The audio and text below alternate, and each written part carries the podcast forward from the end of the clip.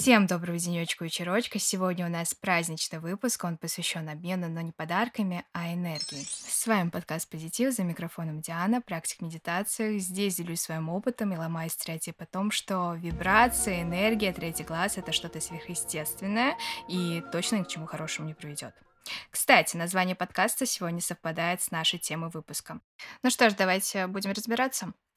Обычно, какой бы ни был подарок, мы его принимаем, но в плане энергии у нас есть выбор. Сейчас я хочу, чтобы вы представили себе тех людей, которые вам дороги. Можете ли вы вспомнить, как проходит ваша встреча, что вы испытываете, увидев в толпе вашего друга, друзей? Если вам сейчас стало тепло или даже захотелось улыбнуться, это прекрасно. Я бы просила это сделать не случайно, ведь мы с вами ощутили позитивную энергию, которая не требует усилий, чтобы себя проявить. Это говорит о том, что вы получаете столько же, сколько отдаете. Баланс, когда обе стороны заинтересованы в общении. Забота, внимание, любовь. Весь ресурс не только постоянно расходуется, но и восполняется в виде обратной связи. Ценность таких отношений можно закрепить практикой момента. На одной из встреч я предлагаю обратить внимание на все факторы место встречи, мимику человека при общении с вами, какой повод был для встречи. Этим мы сложим все элементы, которые вызывают у нас положительные эмоции. Теперь нам нужно понять, что следующая встреча не будет такой. Ее невозможно будет повторить. Допустим, место встречи за это время поменяется, тема для обсуждения будет другой. Те, кто любит монтировать видео, меня поймут. Как классно иногда смотреть архив, вспоминать не просто моменты, а эмоции, которые вы испытывали. Главное не впадать в ностальгию, быть открытым к новому. К практике момента я пришла после медитации. Есть такие фразы из пабликов про то, что счастье рядом, любовь во всем, что нас окружает. Но я всегда задавалась вопросом, где, как прийти к этому. Осознанность тогда для меня была чем-то извне.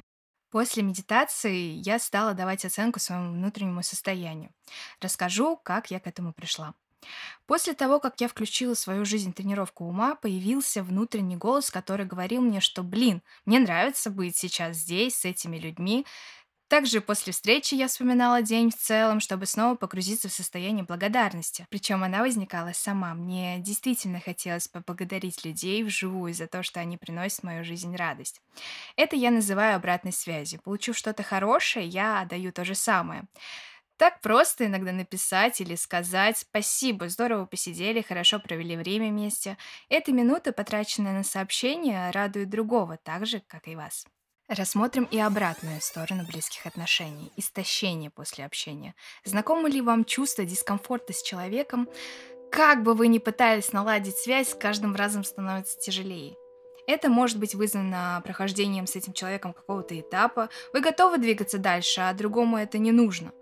Здесь лучше прекратить близкое общение, если оно только вас истощает. Можете без игнора сообщить об этом желании человеку. С вашей стороны это будет тактично, при этом вы не оставите другого в непонятном положении. Спустя время на новом уровне вы найдете единомышленников, которые смогут понять вас, и разговор будет складным, даже молчание не будет таким холодным. Бояться одиночества при потере контакта с человеком не стоит. Мы это выяснили во втором выпуске. Здесь же разберу про выбор энергии. Негативная энергия тоже имеет место быть. Согласитесь, без нее бы мы не знали о позитивной. Получился бы такой розовый домик, без забот и разочарования. И я признаю, что совершила ошибку, когда после медитации надеялась на лучший день моей жизни. А он, наоборот, оборачивался ужасом для меня. Слезы, переживания, обиды за свою практику, что она на самом деле не помогает и вообще не работает. Но дело было не в ней, а в принятии этого мира такой, как он есть на самом деле. И, конечно, разочарование в моем положении было неизбежным. Понятие этого привело меня к своей практике признания негативных эмоций. Сюда входит страх, гнев, грусть, стресс.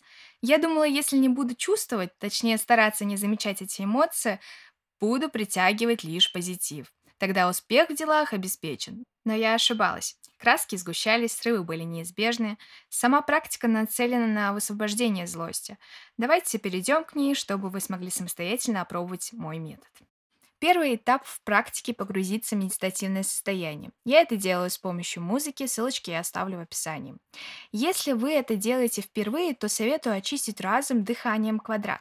Она очень простая в выполнении, при этом, если сравнить два состояния до и после, вы увидите существенные изменения.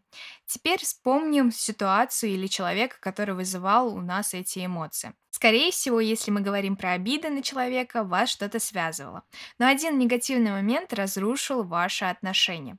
Вместо того, чтобы снова и снова вспоминать конфликт, постарайтесь понять, что всю боль, которую вы сейчас переживаете, не сможет испытать другая сторона. Получается, злость только влияет на вас, этим истощая. Дайте время понять это, готовы ли вы распространять злость по отношению к себе. Стоит ли это ваших сил, энергии? И теперь, наверное, самый тяжелый пункт. Да, медитация не всегда расслабляет. Умиротворение приходит после практики. До этого момента надо разрешить внутренний конфликт. Иначе это будет копиться и отражаться на вашем будущем. Допустим, вы будете в каждом видеть подозрения и лишитесь близких отношений, потому что у вас остался осадок с прошлого. Вы не хотите вновь это испытать, ту боль, масштаб которой сами придумали. Второй этап после медитации– сделать записи, то есть вновь описать ситуацию, если она еще влияет на вас. Или наоборот, поблагодарить себя за практику. Написать о своих ощущениях после нее. Бумага, в отличие от людей, умеет хранить секреты и не будет осуждать, давать советы. Думаю, этот этап вам больше всех понравится своей простотой и эффективностью. Третий этап. Он супер индивидуальный. Лично я благодарю за этот опыт и радуюсь, что могу почувствовать весь спектр эмоций, от негативных до позитивных. Это говорит, что я живой человек, я могу дать себе время на переживание всех моментов моей жизни. Теперь перейдем к моей любимой части, разговорной, сделаем небольшой итог. Сегодня разобрали две практики, как проработать экологично негативные эмоции, позитивные эмоции. С вами подкаст «Позитив». Встретимся в 2023.